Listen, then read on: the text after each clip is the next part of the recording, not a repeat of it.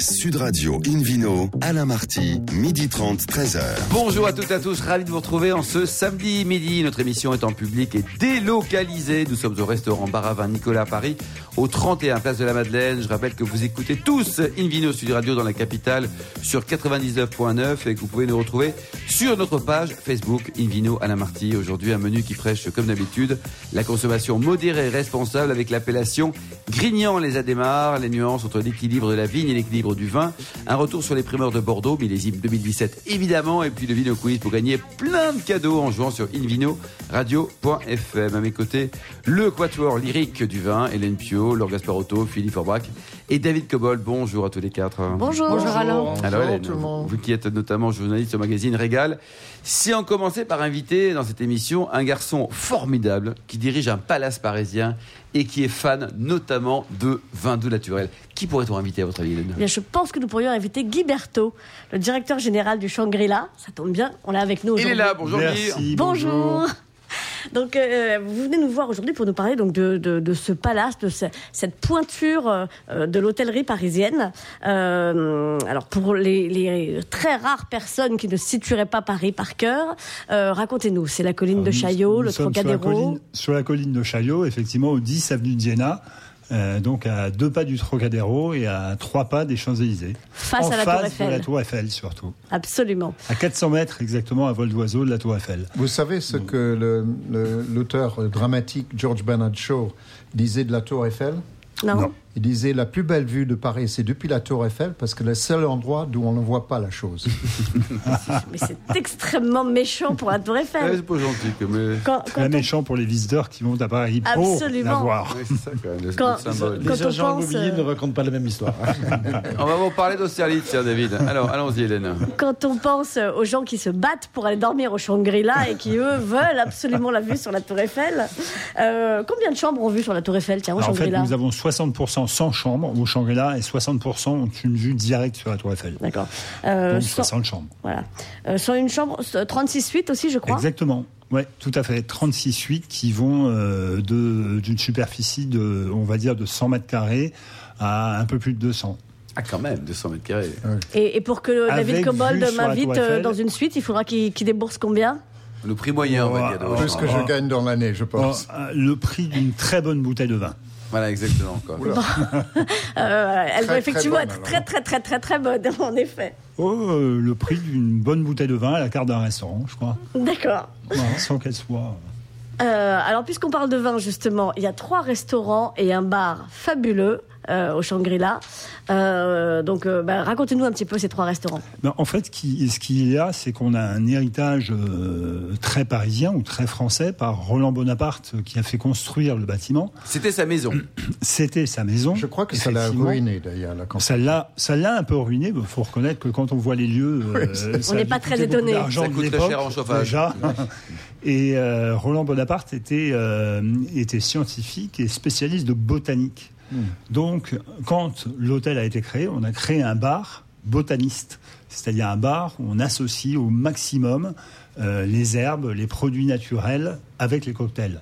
Et puis, comme on a l'histoire Shangri-La qui est avec nous aussi, et l'Asie, eh ben, on a profité, on en a profité pour créer un restaurant euh, cantonais, de gastronomie cantonaise. Qui est excellent, qui est étoilé Michelin d'ailleurs. Qui a un macaron. Absolument, qui a un macaron euh, Michelin et qui est vraiment la, une très très belle porte ouverte sur les gastronomies Vous aimez la gastronomie euh, asiatique, Philippe et David Et Laure Moi, Moi, j'adore. moi, beaucoup, oui. Ouais. J'adore Et plein de saveurs. Oui, j'avais testé ce restaurant notamment avec euh, Château Guiraud. Et Ah oui. donc, qui est un sauterne et la cuisine va très bien avec Ah mais ce c'est genre de excellent. vin. Le menu dégustation est à combien d'ailleurs, Guy? Parce qu'il est Alors, formidable ce menu. 58 euros. C'est raisonnable. Pour commencer à 58 euros et puis après en allant beaucoup plus Oh, loin en fonction euh, des produits qu'on choisit. Exactement, Pour un quoi. restaurant étoilé, Ah donc oui, oui, euh, dans le ouais, 16e arrondissement, hein, il, faut, Ouais. il faut le préciser. Avec un C'est le personnel vraiment très déjeuner soigné. Quoi. qui est possible le dîner Ça, aussi, c'est ce un menu déjeuner. Déjeuner, Voilà. quoi. Mais c'est très bien pour le Toujours, déjeuner. Absolument. Alors, à tout seigneur, tout honneur, il faut quand même aussi qu'on parle d'abord de votre restaurant 2 étoiles au guide Michelin, l'abeille, dont on, on salue le chef exécutif Christophe Moret. Oui, absolument. Donc Christophe, euh, qui a rejoint le Shangri-La il y a trois ans, et le restaurant qui s'appelle l'Abeille, qui porte donc un nom en connotation avec l'histoire de la famille Bonaparte, puisque l'abeille était le symbole de Napoléon Bonaparte. Alors, il ne l'a pas rejoint tout seul, il l'a rejoint avec un pâtissier euh, que, que beaucoup de gens vous envient. Alors Michael euh, Bartocchetti qui nous a rejoint également il y a trois ans, ou pratiquement trois ans aujourd'hui, et qui est considéré comme un- l'un des meilleurs dans son domaine. Effectivement, extrêmement créatif et qui a tendance à pousser euh, l'utilisation des produits euh, à, euh, à- dans une dimension, disons, assez inhabituelle, en associant parfois des idées comme il l'a fait à Noël avec le jeu, la toupie et la bûche en chocolat. Il y avait une toupie dans la bûche? La bûche était en forme de toupie. Ah oui, Eh, Ça, ça hein. C'était assez prodigieux. Et, ça pouvait éventuellement bouger, puisqu'elle était faite pour jouer avec. Moi, j'avoue que je l'ai eu sous les yeux, j'ai pas osé y toucher, hein. j'ai pas, pas osé jouer avec. Ah, ça- m'a un peu trop impressionné. Je me suis dit quand même, si je la mets par terre, ça serait très dommage. Et la carte des vins, vous avez combien de- un stock de combien de bouteilles de vin? Faites-nous Alors, rêver là. on- on a- Après, on vous demandera le code de la cave. Mais on va commencer par, le, sûr, par le rêve. La, le- la porte d'entrée et la clé aussi, je l'ai sur moi, si vous voulez. Euh, La passe. donc on a, on a 15 000, euh, 15 000 Ah, bouteilles quand même, ouais. euh, à Le- la cave. Lequel de vos trois restaurants, euh, finalement, a le plus gros débit en, en termes de bouteilles, en nombre de bouteilles L'abeille. Ouais. C'est l'abeille. Indiscutablement l'abeille, euh, parce que euh, la clientèle qui fréquente ce type de restaurant étoilé euh, a une recherche, une attente dans le monde du vin Mm. euh, qui est assez élevée, et donc une consommation euh, à la fois en qualité et en quantité qui est un peu plus importante. Qui est votre sommelier? Vous avez plusieurs sommeliers Notre peut-être? sommelier s'appelle Mathias.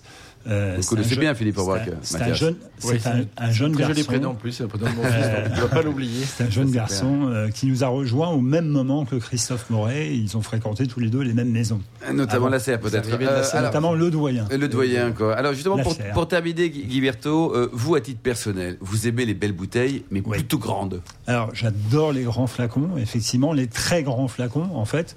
Euh, donc, les impériaux, à partir d'impérial en bordelais. Sinon, Ah oui, quand euh, même. point, de, point de plaisir à vos yeux, quoi. Vous, avez beaucoup d'amis, Guy. En fait, en fait j'ai ben, j'ai beaucoup d'amis et puis je me suis rendu compte que ça se partageait avec grand plaisir et c'est quand même le plaisir numéro un du vin pour moi. Euh, c'est le partage et on partage euh, une- un grand flacon comme ça à 6-8 personnes assez Et facilement. pour terminer, terminer, un coup de cœur pour les vins du naturel Exactement. Ouais. Alors ça, c'est mon, vraiment mon coup de cœur. C'est vraiment la main sur le cœur. Euh, je trouve qu'il y a en France euh, des vins qu'on a eu tendance à oublier un petit peu euh, dans la région de Banyuls et de Collioure notamment. Et il y a des vins absolument extraordinaires. Il y a aussi vrai. des millésimes extraordinaires qu'on a tendance un peu Et à, c'est pas cher, Guy. à, à- à- à mettre de côté dans d'autres domaines. Mais et c'est pas très cher. Allez, un coup de cœur pour un. Bagnols ou un Collioure, un seul? Allez, je vais vous donner un, le Clos Saint-Sébastien. Voilà, très Voilà, bien. à Banyuls, qui est un grand cru en Banyuls. Mais je voudrais aussi dire que le, millésime, le millésime 2013 dans cette région a fait des choses extraordinaires, ce qui n'est pas le cas de toutes les régions. Merci beaucoup, Hélène Pio. Merci également à vous, Guy Berthaud. Une vidéo sur radio retrouve Philippe Aubrac, meilleur sommelier du monde, pour nous parler d'une appellation qui est très sympa aussi, hein, Grignan-les-Adémars. Nous sommes dans quelle région, Philippe? Nous sommes dans la vallée du Rhône, et plus précisément dans la partie sud de la vallée du Rhône, dans, une, dans un secteur un peu intermédiaire entre ce qu'on appelle les côtes du Rhône septentrionales et méridionales, puisque nous sommes autour de la ville de Montélimar, célèbre effectivement pour son nougat, pour euh, sa National 7, mais pas que, puisqu'il y a, il y a également donc cette appellation euh, qui date de très longtemps, puisqu'elle s'appelait avant les coteaux du Tricastin. Vous avez le nougat alors? Alors là, je- c'est mon péché. mais Ah, c'est vrai, vous avez une tête Ah, mais- le nougat. quand même. Ah voilà, J'aime pas, je n'aime pas le chocolat, mais j'aime le nougat. Ah oui, ça. Et puis avec les vins doux naturels, ça Ah marche bah ouais, ça marche pas plutôt mal, pas mal. hein, surtout. Alors peut-être les vins doux naturels du secteur de la vallée Ouais. du Rhône, le muscat de Baume de Venise notamment, mais ça marche très bien. Alors effectivement, euh, ça c'est la partie nord de l'appellation. Sud, ça descend jusqu'à la limite du département du Vaucluse avec le, le secteur de Bolène, Saint-Paul-les-Trois-Châteaux, et puis ça va vers le- la région de Nyons, célèbre pour ses olives également, euh, pour, pour, pour la partie est de, de, de, de- cette appellation. Ça fait un vrai triangle, 2630 hectares de vignes, ce qui nous fait déjà, euh, voilà, ça, Il y a de quoi certain faire. volume, un volume d'activité. Euh, alors cette appellation, c'est appelé pendant très longtemps coteau de Tricastin. Ça vient du- des Tricastini, qui est une peuplade qui a, qui a occupé euh, dans des temps très reculés euh, cette, cette, cette région. Des grands qui a copains son- qui a donné son nom. C'est avant que les Anglais n'arrivent, même en Aquitaine, pour vous dire que ça fait longtemps. Hein, Voilà. Ils n'ont pas attendu euh, Talbot pour pouvoir pour partir. Ils se sont été un peu tout seuls. Et puis euh, cette appellation a changé, donc euh, date de 1973. S'est développé pas mal aussi avec euh, des réfugiés d'Afrique du Nord qui sont venus s'installer dans cette région et qui ont trouvé finalement une terre d'é- d'élection tout à fait euh, euh, accueillante. Et, et, cette appellation a changé de nom en 2010 parce que c'est vrai qu'ils ont souffert pendant dans, la dernière partie de leur nom, peut-être de la proximité de la centrale du Tricastin.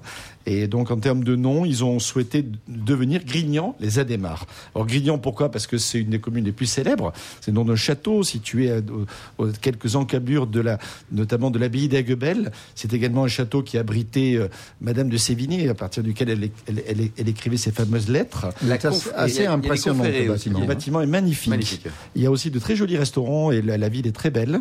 Euh, et puis, euh, les Adémars, eh bien, c'est le nom d'une famille qui a régné sur cette région pendant très longtemps. Il y a d'ailleurs il y a d'ailleurs une commune qui s'appelle également la Garde, des, les Adémars, euh, qui, qui surplombe la, la vallée du Rhône, juste entre Montélimar et, euh, et Bolène. Donc, Euh, donc c'est d'où ce nom Grignan les Adémars. C'est pas évident à, à peut-être à, à mémoriser d'un coup. Oui, mais c'est joli, en tout cas. Je voudrais euh, un verre de Grignan les Adémars. Effectivement, ça, Mmh, bon. ça commence à rentrer dans le vocable des amateurs de vin. Alors, on y produit les trois Grignan le haut, Grignan le vieux. Voilà, Grignan les Adémars. On produit à la fois des blancs, des rouges et des rosés. Euh, le, ro- le rosé reste un peu confidentiel, est élaboré avec des cépages traditionnels, Syrah, Grenache, Mourvèdre, mais également le Carignan, par exemple, qui peut donner de jolis résultats. Euh, les, les blancs sont élaborés à partir de Roussane et de Marsanne. Ça, c'est une influence un peu de la vallée du Rhône-Nord, tout comme le Vionnier. Certaines cuvées, d'ailleurs, sont 100% Vionnier, euh, mais également euh, euh, du Grenache blanc, par exemple, qui, ou de la Clairette, qui donne de très jolis résultats, avec des, des vins qui sont pour un certain nombre relativement frais, ce qui est quand même pas évident dans cette région de façon générale. Euh, les blancs sont plutôt à boire assez rapidement. C'est vrai que 2-3 ans, c'est souvent aller, quoi. suffisant. Ouais. Les rosés sont quasiment à bord dans l'année, alors que les rouges peuvent se garder, et notamment certaines cuvées de certains vignerons, euh, élaborées à partir de, de, de, de, de- de vieilles vignes, euh, sur, sur des, des, des, des terroirs qui, qui laissent aussi la place à la truffe, parce qu'il y a aussi des terroirs de truffe. Quelques vignerons peut-être, Philippe? Ils sont très intéressants avec de très jolies cuvées de garde. Donc, parmi les vignerons célèbres, le domaine de Grand Genève, la famille Bourg, qui auquel on doit euh, beaucoup d'avancées euh, qualitatives, mais également euh, le domaine Bonetto Fabrol, le, le domaine de Montine, magnifique cuvée, et dans les nouveaux domaines Rosier, Bizarre ou encore André Aubert sont des vignobles remarquables à découvrir sans attendre. Merci beaucoup Philippe Arbrac et merci à tous. Dans un instant, le Vino Quiz pour gagner des cadeaux en jouant sur invinoradio.fm. Et puis, on va évoquer les nuances entre l'équilibre de la vigne et celui du vin. Tout un programme. Sud Radio Invino, Alain Marty, midi 30, 13h. Retour au restaurant Bar à Vin Nicolas. Nous sommes à Paris, au 31 Place de la Madeleine, pour cette émission en public et délocalisée avec Hélène Pio et puis le Vino Quiz, Hélène. Oui, Vino Quiz, dont je vous rappelle le principe. Chaque semaine, nous vous posons une question sur le vin et le vainqueur gagne un exemplaire du guide Hubert. La semaine dernière, nous vous avions demandé dans quelle région viticole sont implantés les deux domaines de Mathieu Ponson. Réponse A, Bourgogne et Vallée du Rhône. B, Vallée de la Loire et Bordelais. Ou C, Vallée du Rhône et Provence. Et la réponse C'était A, la Bourgogne et la Vallée du Rhône. Allez, cette semaine, Hélène. Alors cette semaine, le domaine de la Mordorée tire son nom d'un animal, mais lequel? Réponse A, le cheval. Réponse B, l'aigle. Réponse C, la bécasse. Pour répondre et gagner un exemplaire du guide Hubert, rendez-vous toute la semaine sur le site invinoradio.fm, rubrique Vino Quiz. Le gagnant sera tiré au sort parmi les bonnes réponses. Merci beaucoup Hélène Pio. Une vidéo Sud Radio retrouve David Cobold, le cofondateur de l'Académie du vin de Paris, pour nous parler de l'équilibre de la vigne et, et du vin. C'est la même chose, David, ou pas? Eh ben non. Ah ben non Eh ben non. bah Merci, beau, beau Hein, papier. C'est bien. sujet. Je peux, on peut passer à autre chose? Ça y est. Non, je vais essayer d'élargir un peu parce que euh, il faut comprendre que les objectifs sont pas les mêmes. C'est-à-dire l'objectif de la vigne n'est pas de produire du vin.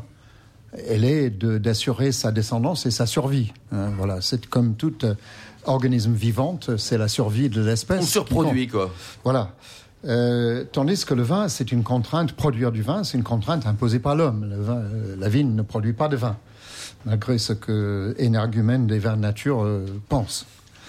Euh, Quelques noms peut-être de. Non. non, mais peu importe. Alors, on, on va commencer aussi parce que c'était aussi une question de définition. Comment définir l'équilibre? C'est une vision de l'esprit. L'é- L'équilibre d'un d'un gymnaste, on peut, on peut le voir.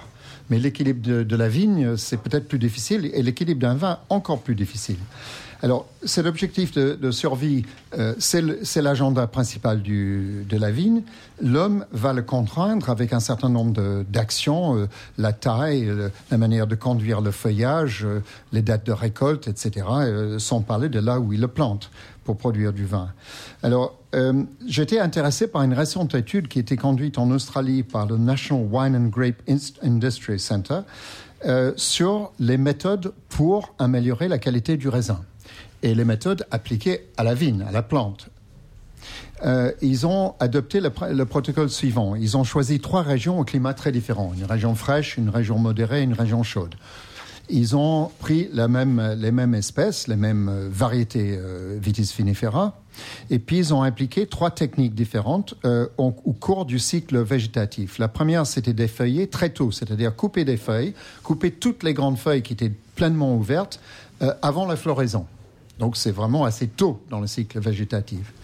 Euh, La deuxième technique était d'enlever une grappe sur deux. On connaît bien ça en France, ça s'appelle vendange en verte, ça s'applique juste avant la véraison. Vous réduisez la charge euh, des raisins sur la vigne dans l'espoir d'améliorer la qualité ou, et ou des Ça marche, la David vigne. Attendez, on, on va aller jusqu'au bout. La troisième, c'était d'effeuiller juste avant la, la véraison, mais euh, après la floraison. Hein, véraison, c'est lorsque la, la, le- la baie change de couleur. hein. Euh, ils ont trouvé que les, les- les deux dernières techniques, c'est-à-dire enlever les grappes et enlever les feuilles au moment de la véraison, n'avaient aucun impact sur le goût, euh, la qualité du vin. Euh, et, et du coup, on perdait 50% de la récolte avec la vendange en verte pour rien. Aucun. Ça, les vieux qualité. vignerons s'arrachent les cheveux. Hein, Oui, non, mais ils peuvent, parce que c'est une ineptie quelque part. Euh, même s'il y a parfois localement des raisons pour le faire, si par exemple vous avez des grappes qui se touchent, là pour aérer la grappe, évidemment, il vaut mieux la couper. Mais si elles sont espacées, ça ne sert à rien. C'est- vrai qu'il faut faire attention à ce, ce genre de situation. c'est sûr. Deux grappes qui se touchent. Nous sommes d'accord. ok. Bon, moi, je, je vois où vous vous amenez. Vous avez l'esprit mal placé, hein, franchement. Alors, euh, donc, je rappelle que la feuille sert à quoi? Elle sert à effectuer la photosynthèse. Donc, plus il y a de feuilles, plus il y a de photosynthèse. Mais plus il y a de photosynthèse, plus il y a de feuilles et de bois. Euh, Plus il y a de grappes. donc- donc, Alors à un Hélène va moment donné- intervenir encore avec son, son donc, sécateur. à un moment donné, Elle fait le- peur, Hélène. Hein l'objectif de tout ça, c'est de concentrer l'énergie dans la vigne, dans, dans, dans le fruit, hein, dans le fruit. Alors, si vous faites ça, vous pouvez éventuellement améliorer la qualité de, de, de la plante, de, de- du, du vin, mais pas l'équilibre de la plante. Donc, il faut oublier l'équilibre de la plante si vous voulez produire un bon vin. Il faut structurer une certaine déséquilibre dans la plante. Alors, c'est peut-être un peu théorique, mais je trouve que ça, ça fonctionne assez bien. Alors, ils ont aussi mené une autre expérience sous serre qui consistait à réduire l'apport de CO2. C'est-à-dire, sous serre, vous pourrez contrôler l'ambiance, et si vous réduisez le CO2, vous ralentissez la photosynthèse. Ça n'avait aucun impact non plus. Donc, tout ça, ça, ça sert Vous parlez que des trucs qui marchent pas, quoi. Non, si, coupez la feuille, Ah. la grande feuille, tout de suite euh, avant la, la floraison. Et là, vous allez concentrer beaucoup plus d'énergie dans le fruit pendant tout le cycle végétatif, et ça, ça va améliorer le vin. Alors maintenant, on va parler un peu de l'équilibre du vin. Qu'est-ce que l'équilibre du vin? Ben, Ça dépend de chacun, évidemment. Quelqu'un qui déteste l'acid- l'acidité va dire qu'un un Riesling de la vallée de Moselle en Allemagne, euh, c'est imbuvable parce que c'est tellement acide. Mais nous qui adorons ça, enfin nous, je parle, euh, j'espère que euh, Vous certains aimez autres de mes Gilberto, collègues... le, le J'adore les Riesling, Ah, bon, et notamment Voilà. les, les Riesling allemands. Alors donc Bah, c'est voilà. bien nous alors. Donc nous, on, on- on va trouver ces vins, euh, enfin les meilleurs, euh, excellents en équilibre, parce que on a une tendance vers, vers l'acidité. Ou pour un vin doux naturel, on va favoriser un équilibre vers le sucre. Donc situer l'équilibre dans un vin, c'est quasiment impossible. On va parler d'une manière très personnelle. Donc parler d'un équilibre dans la plante pour amener un équilibre de- dans le vin, c'est un non-sens total. D'abord, ça ne marche pas. Et ensuite, ça va dépendre de la situation de chaque vin et de la situation géographique et puis de son impression personnelle et du type de vin qu'il produit. Autrement dit, ce sujet ne sert à rien. Merci beaucoup David Cobold. Invino ça Sud Radio accueille maintenant, on retrouve plutôt Laure Gasparotto, journaliste au Monde, pour un retour sur les primeurs de Bordeaux et le fameux millésime 2017. Alors il va être comment ce 17 là? Parce qu'il y, a- il y a des polémiques, ça, les prix baissent, qu'est-ce qui se passe? C'est pas bon? Mais euh, en fait, tout le monde était très étonné parce qu'il y avait un monde fou à cette Fashion Week, comme on peut le dire, pour euh, cette présentation des bébés 2017 de Bordeaux. Il y avait beaucoup, beaucoup de monde alors qu'il n'y a pas beaucoup de vin, puisqu'il y a une production, c'est une des productions les plus basses historiquement depuis 1991. En pourcentage, c'est Il y combien a par 40% Ah oui. euh, de volume en moins euh, à Bordeaux en 2017. Est-ce que c'est forcément pas bon quand il y a peu de volume? Non, ça n'a rien à voir, mais Hmm. surtout là où on était étonnés. C'est comme mon sujet précédent. Il n'y a, il y a Voilà. pas de, pas Oui, de c'est lien ça. de j'aurais aimé y revenir, on y reviendra. Euh, non, en tout cas, on s'est dit, puisqu'il y a 40% de moins, il y aura beaucoup moins d'acheteurs. euh, et, en, et en fait, ce n'est pas le cas. Il y avait presque, il y avait autant d'acheteurs que l'année dernière. Ah oui. Euh, plus de 5000 professionnels de 60 pays différents se sont retrouvés à Parce que Bordeaux vous nous pendant rappelez comment ça marche semaine. L'achat à Bordeaux en primeur, c'est quoi exactement? Ben, en fait, quand on a un château à Bordeaux, on passe souvent par la place de Bordeaux. Ce sont euh, 200 négociants à peu près, un peu plus, un peu moins, euh, qui commercialisent en fait les, les, les châteaux de Bordeaux à l'international. Et ça, c'est spécifique à Bordeaux? C'est spécifique à Bordeaux. Beaucoup de, de régions aimeraient faire comme ça et vendre en primeur, mais Bordeaux a- est là depuis plus longtemps. J'espère qu'ils ne viendront pas, parce que c'est une gigantesque escroquerie, cette affaire. Alors en tout cas, euh, en 2017, euh, pour trouver des bons vins, il faut goûter partout. Partout. Et, et en fait, c'est ce que j'ai fait, comme vous savez. Ah ouais, Je goûte Donc il y a le nougat, le vin, tout ça, c'est Je fabuleux. goûte. Et euh, parce qu'en fait, donc euh, la, la rive droite a beaucoup souffert du gel d'avril 2017. Euh, J'ai rencontré euh, malheureusement des, des vignerons qui n'ont rien à faire déguster. Je pense au château Corbin. Anna- Annabelle Cruz m'a montré un chai euh, Ils ont où- rien. où il n'y a vraiment rien. Corbin, on est sur Saint-Émilion, par exemple. et C'est le cas aussi pour les pommerolles. euh, Voilà, en, en Et Gélus un a perdu, Blaye, euh, be- de- beaucoup de. tous ces coins-là. Voilà, Fronsac de aussi. Bourg, Fronsac, euh, exactement. Alors, la rive gauche, c'est un peu moins le cas. euh, et, et donc, on- il faut quand même aller dans les propriétés pour Mhm. goûter. Et c'est la raison pour laquelle les professionnels ne voulaient pas acheter à l'aveugle en se disant, bah, il n'y a pas beaucoup de vin, achetons, achetons. Ils se sont demandé quand même euh, ce qu'il y aurait. Alors, en plus, ce qui est un, mais ce qui- moi, je trouve que 2017 est très intéressant. D'abord, en effet, les prix vont baisser. Alors, ça, Euh, c'est une bonne nouvelle de pour nous. 20%. c'est à peu près C'est 20%. ça. En tout cas, Château Palmer, qui est sorti le premier, euh, est Ouais. sorti donc présente ça à 192 euros son 2017, alors que son 2016 était à 240 euros la bouteille. Et donc, en fait, cette première sortie annonce un peu la tendance euh, qui sera à la baisse. Donc, d'abord pour euh, pour le commun des mortels, ce sera en effet un, un millésime plus accessible. Plus accessible. Ça reste quand même très cher. hein. Enfin, si pour ça c'est pour Palmer, mais ouais, ça veut ouais. dire que ça annonce les tendances pour pour le reste de, de, de Bordeaux. Et en plus, euh, moi, ce qui m'a beaucoup intéressé, peut-être Philippe Forbrac sera d'accord avec moi, c'est que finalement, comme la- le gel a touché certains cépages et pas d'autres dans certaines propriétés, pour la première fois, on goûte des assemblages complètement nouveaux. Euh, par exemple, euh, à Aubailly, on a perdu beaucoup quelle appellation, Bailly à Aubailly, à Pessac-Léognan.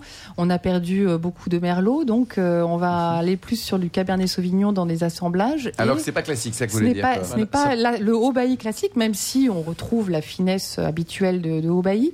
Mais en tout cas, chaque propriétaire réfléchit aussi en fonction de ce millésime et quel cépage a résisté euh, Ouais, aux, aléas climatiques de donne, l'année dernière. Philippe Forbat, comme le souligne Laure Gasparato, pour d'excellents châteaux comme Palmer ou Bailly. On change un peu les habitudes?